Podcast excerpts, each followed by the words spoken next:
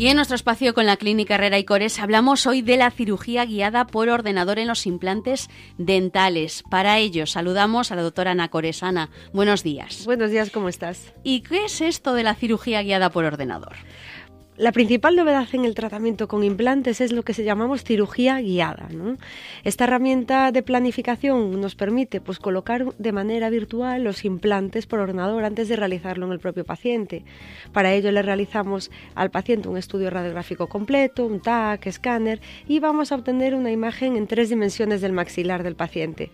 Recogemos todos estos datos y un programa específico y podemos simular la operación, es decir, nos permite colocar los implantes en la posición óptima y perfecta para conseguir una estética y función pues precisamente perfectas, porque podemos analizar pues las diferentes opciones de posición, angulación y su, y su relación digamos con las prótesis que va a llevar, ¿no?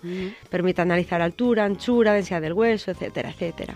Y una vez que hemos hecho esto, ¿cómo lo hacemos para transferirlo a la boca? Pues fabricamos unas plantillas o guías quirúrgicas que nos van a reproducir con exactitud la posición de los implantes que hemos simulado en el ordenador. Estas guías nos van a indicar la posición ideal donde hay que colocar esos implantes y también nos va a marcar la profundidad.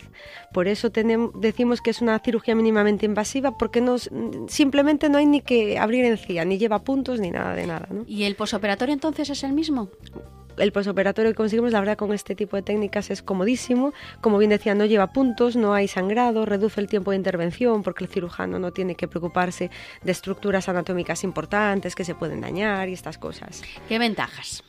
Las más importantes te diría menor dolor, menor inflamación, eh, somos más precisos y las cirugías no nos quedan de 10, sino nos quedan de 11.